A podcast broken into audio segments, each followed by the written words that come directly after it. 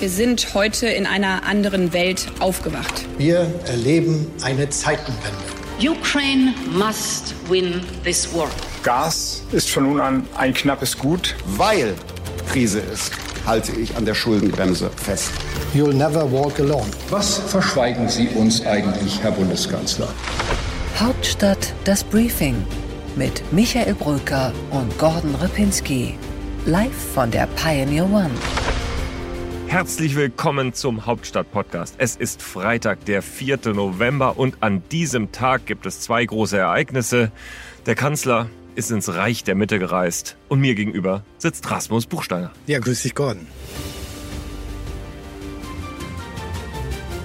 Bundeskanzler hat ja bereits vor einigen Tagen deutlich gemacht, dass logischerweise in einer Bundesregierung wir gemeinsam eine China-Strategie schreiben auf Grundlage unseres Koalitionsvertrags, aber eben auch auf äh, Grundlage dessen, dass wir den Fehler, den wir mit Russland gemacht haben, nicht wiederholen dürfen. Rasmus Olaf Scholz ist nach China gereist. Dort hat Xi Jinping gerade seine Macht nochmal ausgebaut und wir fragen uns, ist das richtig oder nicht? Ich glaube ja, er hätte fahren können, aber vielleicht ohne Wirtschaftsdelegation wäre das auch möglich gewesen?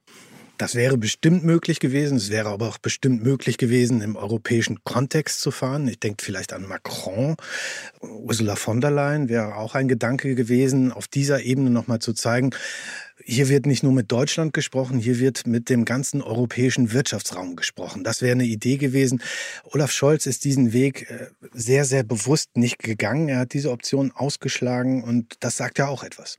Ja, genau. Er wurde in Europa dann ja sogar noch gefragt, warum denn eigentlich mit einer Wirtschaftsdelegation seine etwas spärliche Antwort darauf war, warum denn auch nicht, das sei ja vorher auch schon so gewesen. Ich glaube, das reicht nicht, aber richtig ist natürlich, Angela Merkel war zwölfmal in ihren 16 Jahren Kanzlerschaft in China. Das war eigentlich eine Reise, die nahezu einmal pro Jahr stattgefunden hat.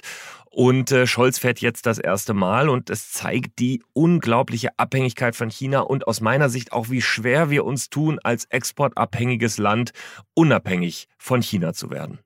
Diese Reise hat nicht ein Stück von Abkehr vom Business as usual, das die Merkel-Jahre ausgemacht hat, aus meiner Sicht, Gordon. Und das ist das große Problem.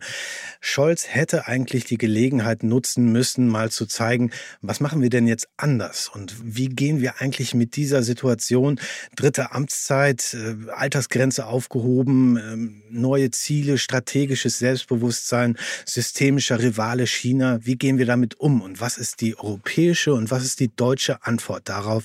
All das lässt Olaf Scholz vermissen. Eigentlich wird ja gerade an einer China-Strategie gearbeitet. Das ist, glaube ich, auch dringend notwendig, weil es keine Kohärenz gibt. Wir haben verschiedene äh, Herangehensweisen mit dem Fall China gesehen.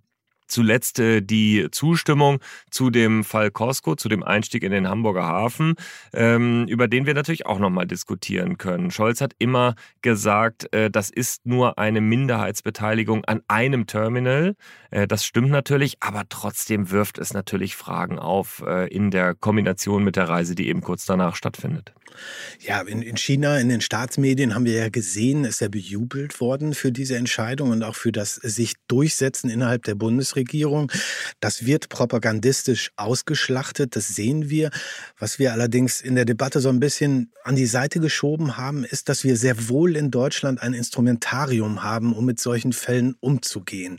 Vielleicht äh, kam das jetzt sozusagen wie Kai aus der Kiste, dieser Fall Costco Hamburg. Auf einmal äh, schien sich alles wie wie an einem Brennglas zu verdichten. Dieser Fall wurde sehr, sehr emotional auch diskutiert, aber es gehört äh, dazu in den letzten Jahren. Wir haben eine Gesetzgebung, Investitionsprüfungsgesetzgebung heißt die, die läuft über das Wirtschaftsministerium. Das sind geordnete Verfahren und es ist durchaus nicht so, dass in den letzten Jahren Deutschland immer Ja gesagt hätte, wenn China an die Tür von deutscher Industrie geklopft hatte mit dem Begehren, Übernahmen zu vollziehen oder Einstiege zu vollziehen.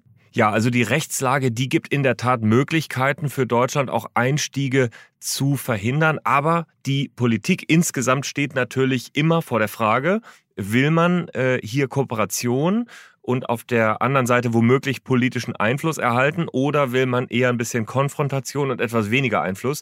Und äh, Scholz Position ist, und das hat er ja äh, in seinem Gastbeitrag für die Frankfurter Allgemeine Zeitung auch nochmal klar gemacht, er will eigentlich China gegen Russland positionieren und da jedenfalls äh, da nochmal dran appellieren, dass die Verantwortung im Kreise des UN-Sicherheitsrates wahrgenommen wird. Ehrlich gesagt glaube ich, äh, das ist eine Illusion, dass man China da äh, hinbewegen kann. Aber jedenfalls ist das Scholz Kalkül, so hat er es nochmal ausgedrückt. Vielleicht ist das Gute an dem Gastbeitrag, dass überhaupt mal über Kriterien gesprochen wird. Einfluss auf Russland nehmen, das mag äh, sozusagen ein Kalkül sein, aber das kann nicht alles sein aus meiner Sicht. Man muss schauen, wirtschaftlich, äh, welche Abhängigkeiten sind da und welche geopolitischen Risiken spielen auch eine Rolle. Ich glaube, wir haben überhaupt kein Szenario im Augenblick, überhaupt keinen Instrumentenkasten für den Fall, dass tatsächlich, wie angekündigt oder wie von vielen für wahrscheinlich gehalten, China eines Tages nach Taiwan greifen wird. Und äh, wie reagieren wir dann eigentlich und in welche Sanktions Kulisse international fügen wir uns dann ein und was sind wir bereit auch an Opfern zu bringen? Gordon, das sind alles Fragen, die haben wir jetzt mit Russland äh, durch eigentlich, theoretisch und wir, wir haben große Mühe, die zu operationalisieren, jetzt wo es um China geht. Ich glaube ehrlich gesagt, in einer Drohkulisse gegenüber China äh, wird Deutschland eine minimale Rolle spielen. Aber was passieren wird, äh, und das deutet sich jetzt schon an, ist, dass sich die Gewichte von den Vereinigten Staaten natürlich ganz stark verschieben werden. Die werden natürlich total in den Pazifikraum schauen und damit wird die Verantwortung für Deutschland und für Europa in der Ukraine natürlich nochmal viel größer. Auf dieses Szenario muss sich Deutschland einstellen. Übrigens, wo wir bei den Vereinigten Staaten sind, die sind natürlich not amused über die Tatsache, ähm, dass äh, erstens der Costco-Deal mit dem Hamburger Hafen genehmigt wurde, zweitens jetzt Scholz nach China fährt. Da wird es einige äh, Diskussionen geben, das hat der amerikanische Außenminister ja schon angekündigt.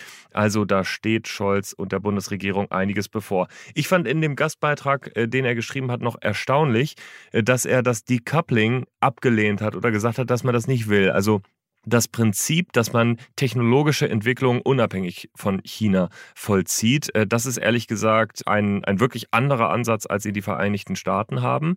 Und äh, ich bin mir nicht so ganz sicher, ob nicht die USA da richtiger liegen. Auf der anderen Seite muss man auch sagen, BMW hat gerade ein super Ergebnis vermeldet, weil sie eben in China das Geschäft machen können. Also der Bundeskanzler bleibt immer noch der Bundeskanzler der größten Exportnation und Außenpolitik ist auch unter Olaf Scholz Außenwirtschaftspolitik. Vielleicht mal den Blick weg von der Politik auf die Wirtschaft. Die Wirtschaft hat große, große Hausaufgaben vor sich und äh, sie wird alle Sektoren nochmal durchgehen müssen. Sie wird ihre Lieferketten checken müssen und äh, nochmal sehr, sehr viel tiefer gehen dabei. Was, was geht die Rohstoffe an? Was sind die Produktionsstätten? Man muss vielleicht auch überlegen, sind bestimmte Sektoren einfach Sektoren, in denen wir keine Zusammenarbeit mehr zulassen? Oder vielleicht in der Logistik. Müssen wir die Logistik neu bewerten? Und ähm, wenn die Chinesen uns nicht erlauben, als Europäer einzusteigen bei deren logistischer Infrastruktur, warum erlauben wir ihnen das dann umgekehrt? Solche Debatten sind jetzt zu führen zwischen Politik und Wirtschaft. Und was mich einfach gestört hat in den letzten Tagen ist, dass das anhand eines Einzelfalls geführt wurde und nicht sozusagen aufmunitioniert mit einem Blick auf einen breiteren Raum an Kriterien.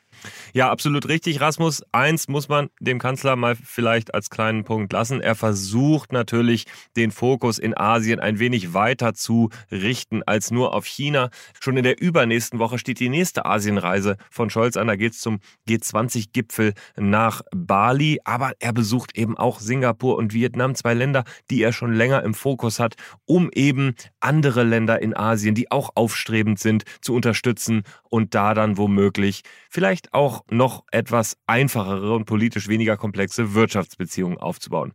Rasmus, wir werden dieses Thema im Auge behalten und wir sprechen später in diesem Podcast nochmal in unserer Rubrik What's Next? Unsere weiteren Themen heute. Im Deep Dive spreche ich mit Thorsten Denkler über die Ministerpräsidentenkonferenz und die Beschlüsse zum Thema Energie. Im Interview der Woche dazu Saskia Esken, die SPD-Chefin, die nicht nur ein Auge auf die Verhandlungen geworfen hat, sondern auch noch eins nach vorn, denn am Wochenende ist der SPD-Konvent in Berlin. 2018 hatten wir das erste Debattencamp. Äh, damals noch äh, war Andrea Nahles Vorsitzende, Parteivorsitzende, die das damals eröffnet hat mit der Ankündigung, äh, wir steigen aus der Kohle aus und wir lassen Hartz IV hinter uns. Und beides haben wir ja mittlerweile sehr weitgehend verwirklicht. Bei What's Right kommt unser Kollege Maximilian Staschei zu uns und wir analysieren die Rolle des FDP-Justizministers Marco Buschmann. What's Next, wie immer, mit Rasmus Buchsteiner und einem Ausblick auf die nächste Parlamentswoche und Einsatz zu. Das kürzeste Interview der Berliner Republik mit der Moderatorin Anke Plättner.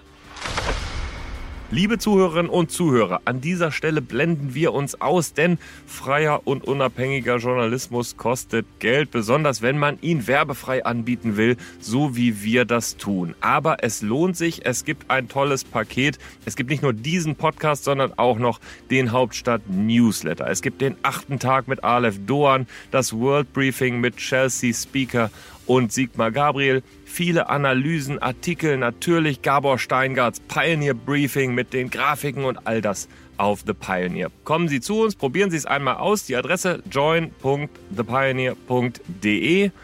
Drei Klicks, dann sind Sie bei uns und wenn es Ihnen nicht gefällt, dann können Sie es natürlich monatlich kündigen.